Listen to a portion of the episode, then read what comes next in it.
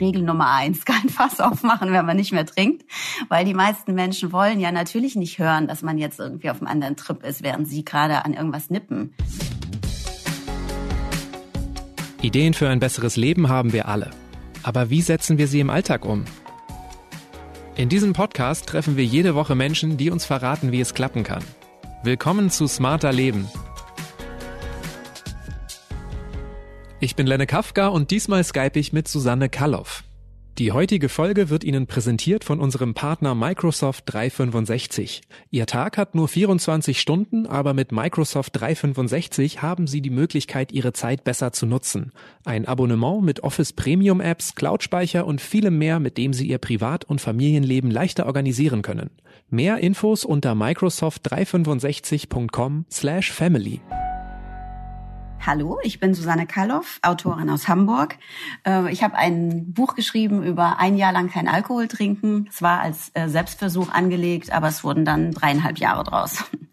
Eine Weinschorle in der Sonne, ein Bier am Feierabend und natürlich gibt's an Silvester Sekt. Diese Aufzählung könnte man noch ewig verlängern. Denn Gelegenheiten, um zu trinken, finden wir jederzeit. Gründe, um damit aufzuhören, gibt's aber genauso viele. Bloß macht es kaum jemand. Susanne hat es irgendwann einfach mal ausprobiert und dann immer länger auf Alkohol verzichtet. Bis vor ein paar Wochen. Susanne, was ist vor dreieinhalb Jahren passiert, dass du auf einmal kein Alkohol mehr trinken wolltest? Ähm, ich hatte keinen dramatischen Absturz jetzt im Sinne von, oh Gott, die Rotweinflaschen am anderen Morgen in Ausguss geschüttet, die Reste. Es war ein ganz unspektakulärer Abend mit Freundinnen im Restaurant. Und als wir ein zweites Glas Wein bestellen wollten, habe ich so gedacht, warum eigentlich? Ist doch ein super Abend, wir haben so schon Spaß, ich fühle mich wohl, warum trinkt man eigentlich weiter, wenn es doch nur ein Genussmittel ist, wie immer behauptet wird. Und dann habe ich kein zweites Glas getrunken und habe sehr im Stillen wirklich von einem auf dem anderen Tag entschieden, ähm, dass ich jetzt ausprobieren möchte, ohne Alkohol eine Weile zu leben. So fing das an. Du betonst gerne, dass du keine Alkoholikerin warst. Warum ist dir das so wichtig? Also es ist mir A wichtig, weil ich keine war, so weil ich halt einfach so gesehen werden möchte, wie ich bin. Das ist, glaube ich, ganz äh, egomäßig normal. Und dann ist es mir aber auch wichtig, weil diese Abgrenzung da nicht stattfindet. Ah, okay, sie hatte ein Problem, aber es hat ja mit mir nichts zu tun, sondern mir war ja wichtig, genau aus so einem ja, Lifestyle-Trinken aus so einer Ecke zu kommen, wie wir das alle tun. Und es dann freiwillig zu lassen. Weil ohne Notwendigkeit macht man sich halt auch schon damit verdächtig, wenn man sagt, ich trinke jetzt nicht mehr. Und dann kommt ganz schnell die Frage, oh, wie viel hast du denn getrunken? Richtig, du hast mal in einem Interview gesagt, jeder Moderator fragt dich das. Ich will mich da jetzt auch anschließen. Wie viel hast du getrunken? Könntest du das beantworten, wenn ich dich das frage? Also so in Milliliter oder in Phasen? Nö, aber ich, also ich könnte schon sagen, so ja, wahrscheinlich trinke ich in jeder Woche irgendwann mal Alkohol, ja. Ja, jede Woche vielleicht nicht, weil ich eben Phasen hatte, dass ich auch mal paar Wochen oder Monate nichts getrunken habe. Aber so, ja, wie, wie wir alle trinken, Immer sind irgendwelche Gelegenheiten. Es gibt Feste oder es gibt abends ein Glas Wein und dann telefoniert man lang mit einer Freundin oder geht essen und dann wird's eine halbe Flasche. Mal gibt's zu viel Gin Tonic, weil man aus ist und es gibt auch einen Absturz und einen Kater, so. Aber in einem ganz normalen Bereich, also was normal ist da auch schwierig bei einer Droge, aber ja. Aufgehört hast du, weil Alkohol nichts mehr für dich tut, so schreibst du es in deinem Buch. Ähm, was meinst du damit? Was hat der Alkohol denn früher für dich getan? Was hat er dir gegeben? Ähm, schon äh, Leichtigkeit, unbeschwert sein und auch sehr diese Kontrolle loslassen. Also es ist ja schon irgendwie wie ein Ventil. Wenn man ihn trinkt, dann wird vieles für den Moment natürlich leichter. Deswegen trinken wir ihn ja. Es ist ja nicht so, dass es nur um den Geschmack geht, ähm, sondern es geht sicher auch um die Wirkung. Und er hat mir auch lustige Abende beschert und auch viel Blödsinn. Und natürlich auch in viele Dinge erlebt man ja nur so verrückte Nächte, weil eben Alkohol dabei ist. Und ich finde das und fand das auch okay eine ganze Weile. Aber irgendwann dachte ich, jetzt möchte ich mich mal anders erfahren. Also so Selbstversuche mag ich eh sehr gerne und die sind für mich sowieso für andere vielleicht Extremsportarten. Aber du beschreibst auch negative Erlebnisse in deinem Buch. Mhm. Die sind ja auch peinliche Dinge durch Alkohol einfach passiert. Die haben sicherlich auch damit reingespielt, oder? Ja, das klassische Ding, SMS schreiben an irgendwelche Typen, Ex-Freunde, weil man halt in dem Moment denkt, das ist das Goldrichtige. Das passiert aber auch schon nach dem Glas. Das geht einfach wahnsinnig schnell, dass diese Kontrolle eben ähm, wegfällt und auch, dass die Emotionen sehr verstärkt werden. Also ich finde das heute ähnlich wie bei Musik oder Tanzen kann ich das auch, meine Emotionen sehr verstärken ohne Alkohol. Ja, es waren so ein paar Sachen, wo ich dann dachte, ich will überhaupt nicht so sein oder ausgehen und weiter ausgehen. Es gibt einen Abend in meinem Buch, ich war mit äh, zwei Freundinnen aus und wir waren essen und es fing alles ganz normal an und dann halt dieser typische Satz, gehen wir noch woanders hin. Immer dieses noch woanders hin. Und es passiert aber nichts Spektakuläres mehr. Aber ich wollte, dass was Spektakuläres passiert. Ich wollte das hochchessen, diesen ganzen Abend und die Gefühle und so. Und dann halt noch in eine Bar und noch ein, äh, Gin Tonic. Und irgendwann waren wir halt im Mocho und ich bin auf die Tanzfläche und sag, oh, ein tolles Lied. Das war ja auch alles witzig. Und bin halt umgeknickt mit meinem Absatz. Und es ist nichts Schlimmes passiert, außer dass ich mein Knie und meine Wange so ein bisschen ähm, blau hatte. Aber dieser Sturz hat mich so erschüttert, weil ich dachte, es kann nicht sein, dass du jetzt irgendwie hinfällst. Und andere haben gesagt und auch Freundinnen haben gesagt, hä, ist doch nicht schlimm, ist doch egal irgendwie. Hat doch jeder mal, weil diese Geschichten hat auch jeder. Jeder erzählt dir so Geschichten, was passiert ist alles und wie sie hingeflogen sind. Und vielleicht liegt das an meinem Alter, weil ich eben nicht mehr 20 bin, aber ich fand das so unwürdig, Genau, und das hat da sich ja in mir gegärt, so ein halbes Jahr vorher schon. Ja, dann habe ich das eben weggelassen. Genau, fast jeder, der häufiger trinkt, kennt solche Geschichten. Welche Reaktionen hast du denn bekommen, als du das deinen Freunden und deinen Verwandten gesagt hast? Weil es wirkt ja so, als ob viele deiner Freunde auch gerne regelmäßig mal irgendwie ein Glas mehr trinken. Ich habe das gar nicht gesagt am Anfang. Regel Nummer eins, kein Fass aufmachen, wenn man nicht mehr trinkt. Weil die meisten Menschen wollen ja natürlich nicht hören, dass man jetzt irgendwie auf einem anderen Trip ist, während sie gerade an irgendwas nippen. Und ich habe das gar nicht gesagt. Am Anfang war das so wie, naja, sie detox halt wieder und sie ist ja Yogi und so ist sie halt. Und jetzt hat sie da wieder so ein Spleen. Aber irgendwann wird es deinen Freunden aufgefallen sein, oder? Dass du auf einmal nicht, ja, mehr, ja. nicht mehr mit in den nächsten Club ziehst und vielleicht auch nicht das äh, dritte Glas Wein bestellst. Ähm, ja, das stimmt. Da, da das, kam das doch Reaktion, oder? Auf. Ja, da kam Reaktion. Also sehr unterschiedlich. Also manche haben einfach gesagt, es ist ja kein Problem. Sie haben weiter getrunken und ich halt Wasser. Manche haben sich davon inspiriert gefühlt und haben auch gesagt, oh toll, ich probiere das auch mal aus. Oder ich würde es gerne, haben sich dann entschuldigt, wenn sie in meiner Anwesenheit was getrunken haben, was ich auch schwierig fand, weil ich irgendwann wie so eine Nanny, wie so eine Moralapostel daneben saß, ohne das zu wollen. Und dann gab es natürlich auch so Sprüche, also auch von Männern, ja, kam schon so ein Spruch mal, aber sonst bist du äh, schon noch allen sinnlichen Vergnügungen zugetan. Jenseits von Saufen meinte er wahrscheinlich die sinnlichen Vergnügen. Ich weiß es nicht. Aber das sind ja Ausnahmen gewesen und das hat mich am Anfang schon irritiert, weil ich ja Selbstzweifel hatte an dem Versuch, ob ich da Bock zu habe und ob das, warum ich das schon wieder mir so schwer mache und äh, warum ich das überhaupt ausprobiere. Und so Sprüche haben mich dann auch in so einem Moment fand ich das jetzt nicht so toll, aber die werden auch weniger, umso selbstgewisser ich wurde, umso sicherer ich wurde. Man strahlt ja dann was anderes aus und dann kommt gar nicht mehr sowas. Aber das dauert eine Weile. Was hat dir denn geholfen, wenn du sagst, du hast gezweifelt, ähm, bei dir zu bleiben und dann auch langfristig halt sicherer zu werden? Der Effekt, den es hatte, nicht zu trinken. Das ist eine unheimliche Klarheit und bei mir sein. Also wofür ich sonst viel Yoga oder meditieren muss, kam einfach zum Beispiel so, dass ich gemerkt habe, den Alkohol wegzulassen, macht mich sehr ruhig bringt mich näher zu mir ran. Ein bisschen war das so, weil ich oft das Gefühl hatte, ich bin so mit mir alleine, weil ich nicht mitmache. Wenn ich zum Beispiel, ich war einmal so auf einer Weihnachtsfeier und da waren ja erst paar Monate vergangen und da war das ja noch relativ neu für mich und ich fühlte mich schon wie unter so einer Glasglocke, weil ja alle in einem anderen Zustand, auf einer anderen Frequenz sind. Aber dann heimzukommen, genauso wie ich losgegangen bin, im gleichen Zustand, kannst ja nachts noch dein Bett beziehen oder einen Roman schreiben oder als tolle Dinge tun. Das war neu und das hatte so was Wertvolles, dass ich das mehr zu schätzen wusste, als dazuzugehören. Aber es ist auch eine Form von Isolation. Wie fühlst du dich denn mittlerweile auf Partys oder bei Geschäftsessen, bei denen es ja auch häufig Alkohol gibt? Ja, genau, bei Geschäftsessen ganz häufig. Nee, heute macht mir das nichts aus. Im Gegenteil. Also es gibt Momente, wenn es besonders festlich ist, ein besonders schönes Hotel aus so einer Pressereise oder ein Geschäftsessen oder auch privat. Und äh, gerade so, ähm, wenn es so kultiviert ist, wenn es jetzt nicht so ein lauwarmer Prosecco ist in irgendeiner verstopften Galerie oder so, den man einfach so bewusstlos annimmt, weil halt alle trinken. Wenn es so was Schönes ist, dann denke ich schon, warum trinkst du eigentlich nicht? Aber das ändert sich ja auch mit der Zeit. Das ist überhaupt nicht statisch. Also heute bin ich ganz anders als vor dreieinhalb Jahren, was das angeht, oder auch vor einem Jahr. Aber wie bist du da anfangs mit umgegangen? Weil da ist dir sicherlich schwerer gefallen. Hast du dann auch manchmal ja. Ausreden benutzt? Hast du irgendwelche Tricks genutzt, um Diskussionen zu vermeiden? Ja, ganz am Anfang, da habe ich gedacht, okay, sieht ja eh keiner, ob du jetzt Wasser mit Zitrone im Glas hast oder ob es ein Gin Tonic ist. Interessiert doch auch niemanden. Hat ja auch niemanden interessiert.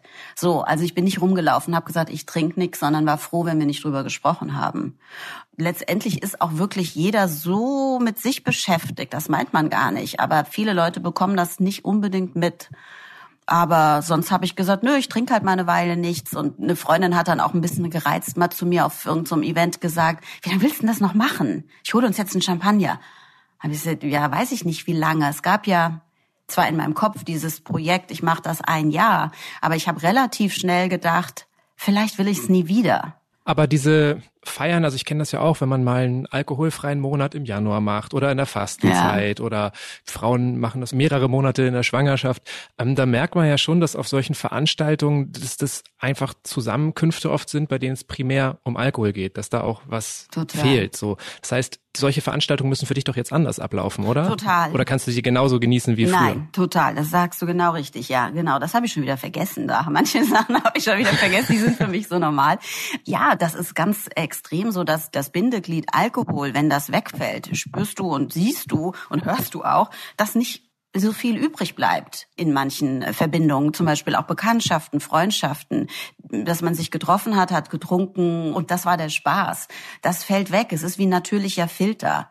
Oder wohin zu gehen, wo es nur um das Trinken geht, aber nicht um das Essen, nicht um die Gespräche, nicht um was da noch an Kultur vielleicht drumherum ist das interessiert mich natürlich dann nicht mehr so. Und es ist auch manchmal einfach, dass so viel dummes Zeug geredet wird. Da kannst du nicht mehr mitmachen. Das ist einfach wirklich, du bist wie auf einem anderen Planet. Das meinte ich mit der Isolation. Und ich glaube, dieses Alleinfühlen, was sich jetzt vielleicht so ein bisschen traurig anhört, hat aber auch dazu geführt, dass ich mir selbst so nah kam. Also ich habe mich nie besser kennengelernt. Ich habe nie das Gefühl gehabt, besser für mich zu sorgen. Du passt ja auch wahnsinnig auf dich auf, weil du ja einfach hellwach bist die ganze Zeit. Also dieser, dieser Bullshit-Detektor ist halt auch sehr wach zu sehen, ah, okay, die Leute finde ich doof, die reden dummes Zeug, die halte ich gerade noch so aus, denen verzeih ich das. Oder aber, nee, ich gehe jetzt heim. Ich weiß eh jeden Satz, der nach Mitternacht gesagt wird. Meine eigenen Sätze und die von den anderen. Also vor deinem Versuch hast du dich gefragt, ob du deine Freunde noch witzig und erträglich finden wirst. Ähm, wie lautet denn jetzt die Antwort? Hat sich dein Freundeskreis drastisch geändert? Nein, hat er nicht. Es gibt ein paar sehr wenige Leute, mit denen ich vielleicht weniger zu tun habe, aber es ist, sind wirklich weniger. Meine richtigen Freundinnen sind noch meine Freundinnen. Das ist ja auch schön zu sehen, dass es eben etwas Tieferes gibt als jetzt ein Drink. Ein Gedanke aus deinem Buch ist mir ziemlich hängen geblieben und das ist folgender. Du schreibst, ist es nicht interessant, dass einem erst ein Alkoholproblem diagnostiziert wird, wenn man sich entscheidet, mit dem Trinken aufzuhören? Was sagt denn das deiner Meinung nach über unsere Gesellschaft aus? Nichts Gutes. Das ist irgendwie so merkwürdig, wie verdächtig man sich macht, wenn man damit aufhört. Aber vorher stellt es ja niemand in Frage. Wir trinken alle und haben alle kein Problem. Aber wenn jemand aufhört, dann wird spekuliert, was die Gründe sein könnten. Wer ist denn so bescheuert und verzichtet freiwillig auf etwas, was das Leben, die Zustände erträglicher, leichter, witziger, wilder, schöner, geiler macht, was auch immer. Also es wird ja so vielfältig Alkohol eingesetzt, um in einen anderen Zustand zu kommen, in dem man gerade ist. Auch im ganz Kleinen, also das Feierabendbier. Es geht ja um irgendwie loszulassen und zu entspannen. Und es hilft ja auch. Es hilft ja auch. Es ist ja nicht so, dass es nicht so wäre. Es sind ja keine Einzelfälle, wenn wir trinken. Wir tun es halt alle und das legitimiert es halt so. Wenn ich jetzt sagen würde, naja, komm, guckst wir jetzt mal eben kurz nur ein Näschen am Wochenende, weil ein besonderer Anlass ist, würde das ja auch jeder schräg finden. Was glaubst du, warum schauen wir lieber auf die anderen als auf unseren eigenen Alkoholkonsum? Weil es dann doch so verbreitet ist? Weil wir vielleicht viel, viel mehr Leute von uns ein Alkoholproblem dann auch doch haben, als man zwar haben will? Ja, ich glaube schon, das hat was mit Verdrängung zu tun. Und es ist ja generell menschlich, dass man lieber über die anderen spottet oder die auseinander nimmt und filetiert, was sie für Probleme haben, anstatt über das eigene. Und das kannst du natürlich noch besser, wenn du sagst, okay, die hat ein Alkoholproblem, deswegen hat sie aufgehört. Deswegen betone ich es ja auch so gerne, dass ich keins hatte oder habe. Weil ich es eben wichtig finde, dass ich nicht diese Person bin, die es tun musste, sondern ich bin genauso eine von den ganzen, die jetzt noch trinken. Wer jetzt sagt, dass er aufhört zu trinken, gilt ja eigentlich auch immer als Spaßbremse. Mhm. Bist du eine? Ja, mit Sicherheit war ich das für manche und bin ich vielleicht auch noch. Ich kann das aber auch verstehen. Also gar nicht, weil ich mich so verhalte. Also ich musste jetzt mal sagen, ich kann alles nüchtern heutzutage, was ich ziemlich toll finde. Zum Beispiel am Anfang dachte ich, nee, so tanzen nüchtern, das finde ich doof. Aber das lernt man mit der Zeit. Aber allerdings nur, wenn die Musik gut ist und nicht mehr zu It's Raining Men unbedingt. Ja? Also man muss einfach, man muss Unterschiede machen und das, es ist auch nicht ein Verbiegen. Dieses, aha, ich muss jetzt beweisen, ich trinke nichts und kann trotzdem super lustig sein und mitmachen und auf dem Tisch tanzen, muss ich nicht. Früher, als ich getrunken habe, hatte ich auch eine Freundin, als das noch gar nicht so ein Trend war und die hat mittendrin aufgehört zu trinken, ein paar Jahre lang auch nur so, weil sie es ausprobieren wollte. Und ich erinnere mich, dass ich das, so gern ich sie mochte, nicht so richtig gerne hatte, wenn sie dabei war bei einem Abendessen oder so. Und wir waren alle schon am lustig feiern und sie war wie so eine hellwache, ja, so eine Anstandsdame halt. Und deswegen kann ich das durchaus verstehen, dass man mich vielleicht auch nicht immer dabei haben möchte wenn man sich dann so beobachtet fühlt ja, als Person, die ja. gerade das zweite Glas Wein trinkt. Ja, heute mische ich mich drunter und kann das, wie gesagt, mitmachen, aber es gibt einfach einen Zeitpunkt, an dem ich weiß, jetzt reicht es. Und für die anderen reicht es dann eben nicht. Die gehen dann aus, so wie ich damals in Mojo und noch eine Bar und noch eine Bar ich kann das schon verstehen, dass man dann auch sagt, ähm, wer nicht trinkt, ist eine Spaßbremse, weil Leute, die nochmal ein Bier mehr trinken, die tanzen mehr, lachen mehr, yeah. aber ein Teil wird doch auch vergessen. Es sind auch die, die sich dann am Ende des Abends immer mit ihren Partnern streiten oder nicht. Also ja. kann man nicht mit dir jetzt auch viel besser auskommen als früher? Ja, aber also ich muss schon sagen, es gibt kein Drama. Und das ist halt die Frage, findest du Drama toll? Ne? Auch so in Beziehungen. Weil es ist ja so, naja, und so eine dramatische, temperamentvolle Frau, ja, das war ich. Ich war schon auch ein Vulkan. Jetzt nicht, weil ich so viel getrunken habe, aber mein Wesen ist schon, die Zündschnur ist kürzer, wenn du trinkst. Und nicht nur unmittelbar, sondern das verändert sich ja. Es hat ja auch eben was mit dem Nervensystem zu tun. Und Alkohol hat eben eine starke Einwirkung darauf. Und die Impulskontrolle wird auch gesteuert dadurch. Und ja, entweder man fängt an zu heulen oder eben man streitet sich. Die Gefühle liegen halt irgendwie so sehr dicht unter der Haut, wenn man trinkt. Und das ist bei mir nicht so. Das, das ist wahr. Ich bin definitiv, ja, wahrscheinlich entspannter oder gelassener. Die heutige Folge wird Ihnen präsentiert von unserem Partner Microsoft 365. Ihr Tag hat nur 24 Stunden, aber mit Microsoft 365 haben Sie die Möglichkeit, Ihre Zeit besser zu nutzen. Das Abonnement, das den Alltag erleichtert und Ihnen Zeit gibt für Dinge, die wirklich wichtig sind. Mit vertrauten Office Premium Apps und erweiterten Features. Außerdem Cloud-Speicher, dank dem Sie alles Wichtige überall griffbereit haben. Mit Microsoft 365 wird Ihr Privat- und Familienleben einfach übersichtlicher. Mehr Infos zum Abonnement unter microsoft365.com/family. Wenn ich jetzt selber auch mich dazu entscheiden möchte, auf Alkohol zu verzichten, würdest du mir dann auch empfehlen, mit so einem Selbstversuch zu starten? Ja, es ist ja alles ein Selbstversuch. Also wenn du so sagst, du willst eine größere Erfahrung machen im Leben als jetzt äh, schlafen, essen, keine Ahnung, trinken, sterben, ist es ja bei allem gut, etwas auszuprobieren, also Versuch und Irrtum, auszuprobieren und gucken, wie ich mich fühle. Nur bei Alkohol oder bei jeder Droge wahrscheinlich ist es natürlich sehr verführerisch, nach ein paar Tagen schon zu sagen, okay, Selbstversuch abgeschlossen, weil das war jetzt doch Irrtum. Ich möchte wieder mitmachen und ach, so viel habe ich doch gar nicht getrunken. Und insofern denke ich, ist eine abgesteckte Zeit eine gute Sache. Das muss ja kein Jahr sein. So, das, das finde ich schon gut, damit anzufangen, weil wenn man einfach nur sagt, okay, ich probiere es mal aus, ist die Wahrscheinlichkeit sehr, sehr hoch, dass es nächste Woche einen Anlass gibt und dann trinkt man doch wieder. Also ich glaube, da muss man vorher einen Entschluss fassen und mit sich besprechen, was für ein Zeitraum das ähm, sein könnte. Hast du denn damals auch irgendwie den Alkohol aus deiner Wohnung verbannt oder bist du gar nicht so drastisch vorgegangen? Na, ich wohne alleine, deswegen, also wenn man keinen Alkohol kauft, dann ist er ja nicht da. So, du hab ihn nicht verbannen müssen. Ich hatte auch keinen groß, aber ich habe einen Romy-Club. Ich spiele Romy so einmal im Monat mit Freunden und wir sind vier Stück und die anderen drei trinken gerne. Und dann muss ich den kaufen natürlich oder wenn ich Geburtstag habe und Gäste habe. Das fand ich so anfangs ein bisschen komisch. Ehrlich gesagt deshalb, weil ich dann schon dachte, wir müssen ja jetzt alle irgendwie kein Alkohol trinken. Und das ist heute nicht mehr so. Beim Trinken geht's ja nicht immer um den Rausch. Klar, es ist eine Droge, aber viele Leute trinken auch einfach mal ein Glas Bier am Feierabend, sagen dann oft ein bisschen verklärend ein Bierchen oder ein Gläschen. Mhm. Aber Viele Menschen schaffen es auch einfach mal, ein Glas zu trinken, ähm, so ein bisschen zur Entspannung, um den Abend einzuläuten. Hast du da irgendwie so einen Ersatz für dich dann gesucht? Ähm, ich habe mehr Süßigkeiten gegessen, hat sich aber reguliert. Also da muss man keine Angst vor haben. Ja, dann habe ich halt nächtelang nach Vintage-Kleidern gegoogelt. Ich bin schon sehr wenig unter Menschen gegangen am Anfang und ich habe dann viel Yoga und Sport gemacht. Hast du durch deinen Selbstversuch eigentlich auch körperliche Veränderungen gemerkt? Uh, ja, ich habe bisschen mehr vielleicht geschlafen und sehr tief und, und sehr wie so ein Stein. Ich bin wieder aufgewacht an der gleichen Stelle, an der ich mich hingelegt habe abends. Aber es ist bei jedem Mensch anders. Viele haben mich gefragt, ob man dann abnimmt. Aber ich bin schon immer so. Weder nehme ich ab noch zu. Es ist mir auch wurscht. Die Kalorienzufuhr wird sich sicher ändern, wenn man vorher regelmäßig viel, keine Ahnung, Wein und Bier getrunken hat. Aber da hat sich nichts verändert. Und ich bin auch nicht 20 Jahre jünger geworden. Trotz alledem weiß man ja einfach, dass es eine ziemlich kluge Sache ist, wenig von Ethanol so in sich reinzukippen. Das ist ja Hausverstand. Also das wissen wir alle.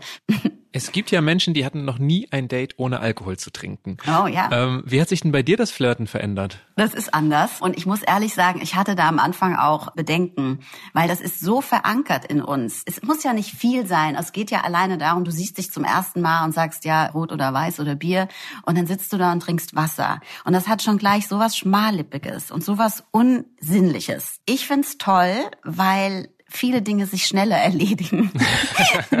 du merkst wahnsinnig schnell, auf was du wirklich Lust hast, wer dir gegenüber sitzt, ob das ein äh, Vollpfosten ist oder so.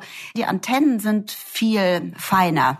Aber es geht ja nicht nur um dieses Sinnliche, es geht ja auch schon bei vielen Leuten darum, einfach ein Stück weit lockerer zu werden. Ja. Musstest du dann neue Wege finden, dich vielleicht auch deinem Gegenüber zu öffnen oder öffnen zu können? Nein, aber ich kann mir vorstellen, wenn man sehr schüchtern ist oder sehr introvertiert, dass es dann sehr angsteinflößend ist, ohne Alkohol auf so ein erste Treffen zu gehen. Und das macht schon was aus, wenn man den ersten Drink hat. Es wird einfach lustiger, man lacht mehr. Es ist ja nicht nur man selber, man schafft ja eine Atmosphäre, die leichter ist. Es macht es ja für beide einfacher. Das hat schon manchmal zu Verwirrung geführt oder zu Irritation, aber die meisten waren cool und viele haben auch nicht getrunken, wenn sie sich mit mir öfter getroffen haben. Ich bin ein guter Einfluss. du bist ein guter Einfluss, dir geht's körperlich besser, in der Liebe läuft's eigentlich auch besser oder zumindest bei Dates. Aber trotzdem sprichst auch du vom Lifestyle-Zwang Alkohol.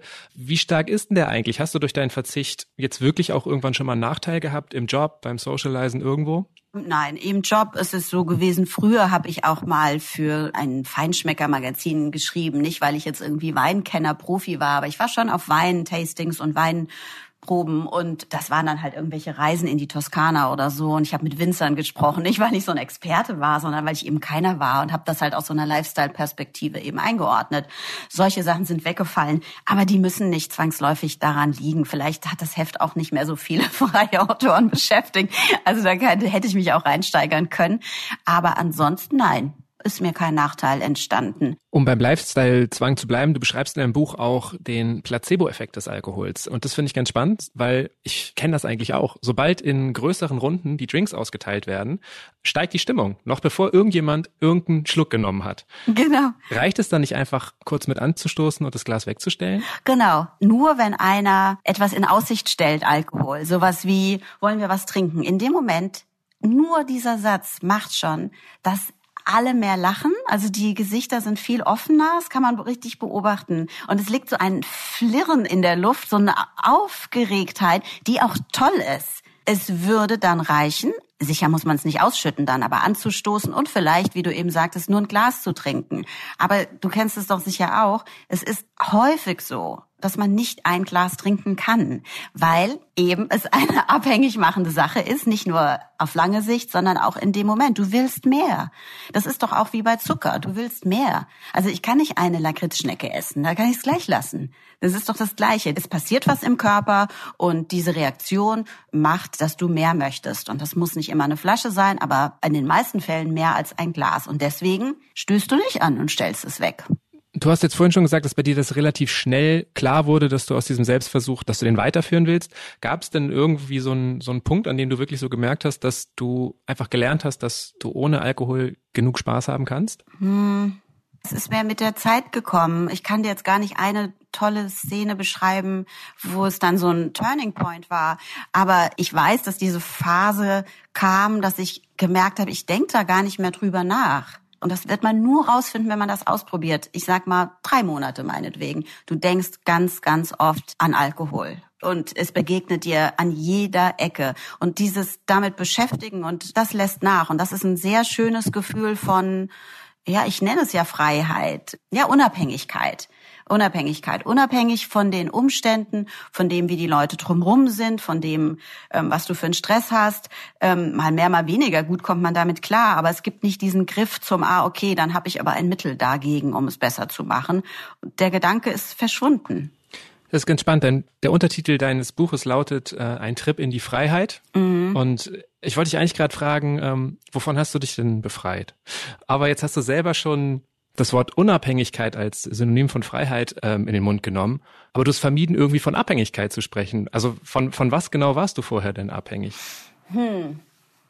Es ist schon so, dass ich mir nicht vorstellen konnte, all diese Sachen, die ich aufgezählt habe vorhin, diese Events, ob das jetzt Dates sind oder Feiern oder mit Freundinnen oder Urlaube ist ein gutes Beispiel, dass es irgendwie genauso gut ist und genauso schön ist, genauso lustig ist, wenn ich das weglasse. Und das erlebe ich bei ganz, ganz vielen Leuten. Das zum, im Urlaub ist ein gutes Beispiel. Also Italien ohne leckere Pasta und dazu Rotwein, das ist ein ganz anderes Bild. Und das verändert vieles. Und davor hatte ich auch Angst, weil ich einfach ganz oft kam mir Gedanken, ach, naja, ganz im Ernst, also wenn ich das nächste Mal in Frankreich bin, mein äh, Ex-Freund war Franzose auch noch, dann trinke ich dann ein Wasser. Das ist doch irgendwie alles so ein bisschen sinnlos. Und das ist doch eine Form von Abhängigkeit. Das muss doch keine körperliche sein, aber abhängig von den Bildern, die ich von mir und von der Welt im Kopf habe. Was dazu gehört, um es schöner zu machen. Und du kannst das alles irgendwie natürlich entkoppeln mit der Zeit, aber es ist nicht so leicht, wie sich das vielleicht anfangs anhört, weil alle immer sagen, ja, ich kann ja jederzeit aufhören. Ja, es macht ja trotzdem keiner und dafür gibt es doch einen Grund. Eigentlich ging es dir ja ohne Alkohol besser und du hast jetzt auch mehrere Jahre komplett drauf verzichtet. Im Vorgespräch hast du mir aber erzählt, dass du vor ein paar Wochen mal wieder an Alkohol genippt hast. Mhm. Warum? Also dieses Konzept von nicht trinken, das ist ja so wie, dass ich mir eine andere, eine neue Identität geschaffen habe. Ne? Es ist ja auch eine, eine ideologische Selbstdisziplinierung. Für mich ist es mehr eine Orientierung. Ich habe mich dafür entschieden. Es ist dann schwarz-weiß immer und nie. Und diese Graustufen sind für mich eher schwieriger in ganz vielen Bereichen. Und deswegen habe ich das so gewählt. Und ich habe aber mit der Zeit gemerkt, also vor vier Wochen war das, ähm, mein Sohn hatte Geburtstag. Ich hatte noch eine Flasche ähm, Cremant von meinem Geburtstag im Kühlschrank für meine Freundin. Und die stand da schon länger. Und als ich dann zu meinem Sohn gegangen bin, habe ich diese Flasche mitgenommen und dachte, ich finde es total schön, wenn wir jetzt anstoßen. Und das hatte ich nie davor. Dreieinhalb Jahre lang hatte ich das nicht. Und es hat komischerweise mit Corona zu tun. Es fing so ein bisschen an, das mit Italien und Frankreich so gebeutelt von dem Virus und dass ich mir vorgestellt habe, das sagte ich dann auch irgendwann mal zu meiner Schwester, ja, und wenn wir dann alle wieder raus dürfen und das Leben wieder zurück ist und dann tanzen alle auf den Straßen in Paris und ich kann nicht mitmachen. Und ich habe das zum ersten Mal so ausgesprochen und war so wie, plötzlich dachte ich, dann ist es doch ein Nachteil, weil diese Lebensfreude war für mich plötzlich ich möchte dann auch eben Wein trinken. Und das hatte ich vorher nicht. Und das hat mich auch sehr irritiert, dass ich plötzlich dieses nach so langer Zeit, nach dreieinhalb Jahren, das so formuliert habe. Und dann ist das in mir so ein bisschen, dass ich dachte, okay, ich probiere das mal aus. Und war sofort auch der Wunsch da, wieder ein zweites Glas zu trinken? Nein, ich habe nicht mal ein Glas getrunken, ein Schluck. Das ist für mich wie, das geht nur in homöopathischen Dosen. Das ist ein Schluck und ich bin ein bisschen wuschig im Kopf. Und ich fand es auch schön, aber ich fand es auch ein bisschen, habe ich auch gedacht, hä, wieso machst du das denn jetzt? Also es ist, ich beobachte das gerade. Ich weiß das auch. Es ist ein Privileg, dass ich den freien Willen haben kann. Jemand, der alkoholkrank ist, sollte das natürlich nicht mal so, mal so machen. Aber in der Zeit, in der ich nicht getrunken habe, haben so viele Leute immer wieder gefragt, aber wieso trinkst du auch Freundinnen? Die meinten, aber ab und zu kannst du doch mal ein Glas trinken. Das wäre doch schön, so mit uns zusammen da gab es für mich immer nur, nee, nee, entweder ja oder nein. Ich versuche das gerade so, ja, dass ich nicht so ein Dogma habe. Also ich kann es mir nicht vorstellen, jemals betrunken zu sein, zum Beispiel, oder zu trinken und in einen Zustand zu kommen, zu sagen, komm, wir gehen noch aus und, und so. Das, das nicht. Aber ich möchte mir frei halten, zu sagen, wenn ich es fühle und denke, es tut was in dem Moment für mich oder ich nehme an, es tut vielleicht was für mich, es auszuprobieren. Vielleicht dann zu merken, nö, das ist es überhaupt nicht wert, finde ich doof. Hast du mit deinen Freundinnen jetzt schon mal dann einen Schluck Wein getrunken? Ja, mit einer. Ja. Und das war auch ehrlich gesagt sehr schön. Weil wir haben gegessen und dann hat sie Wein getrunken, habe ich gesagt, ja, okay, ich nehme auch einen kleinen Schluck. Und ich fand das super aufregend, weil es war so wie, als ob ich 14 bin und zum ersten Mal was probiere. Es hat allerdings auch die Wirkung, so als ob du 14 bist dann. Und ich habe auch gedacht, uh, ich weiß nicht, als ich gemerkt habe, so dass ich meine, wie gesagt, das passiert schon nach einem Viertel Glas, dass ich dachte, oh, jetzt spüre ich aber den Alkohol, dann wollte ich dann aber auch nicht mehr. Das hat extrem was verändert, so lange nicht zu trinken. Das Faszinierende ist, dass wir jetzt kurz bevor wir am Ende angekommen sind, auch schon wieder dabei sind, über Alkohol zu reden und darüber, wie schön es ist, Alkohol zu trinken. Vielleicht sagst du mir zum Abschluss nochmal, warum es sich für dich einfach besser anfühlt, auf Alkohol zu verzichten weil ich eben diese Klarheit mir viel mehr wert ist als dieser kurze Moment von nicht bei mir sein, von Rausch. Das ist wie so ein Gut, das du mit dir rumträgst, das du immer zur Verfügung hast und du brauchst kein externes Ladekabel mehr. Du bist so high on your own supply. Für mich ist dieses unabhängig zu sein von einem externen Mittel unglaublich viel wert. Und das war's mal wieder mit Smarter Leben. Wie es Susanne Karloff bei ihrem Selbstversuch ergangen ist, beschreibt sie auch in ihrem Buch Nüchtern betrachtet war es betrunken nicht so berauschend. Der Link steht wie immer in den Show Notes zu dieser Episode. Die nächste Folge von Smarter Leben gibt's ab kommendem Samstag auf spiegel.de und überall, wo es Podcasts gibt. Zum Beispiel bei Spotify oder Apple Podcasts. Bei Anregungen oder Themenvorschlägen einfach eine Mail schreiben an smarterleben.spiegel.de. Diesmal wurde ich unterstützt von Philipp Fackler und Jasmin Yüksel. Unsere Musik kommt von Audioboutique. Tschüss, bis zum nächsten Mal.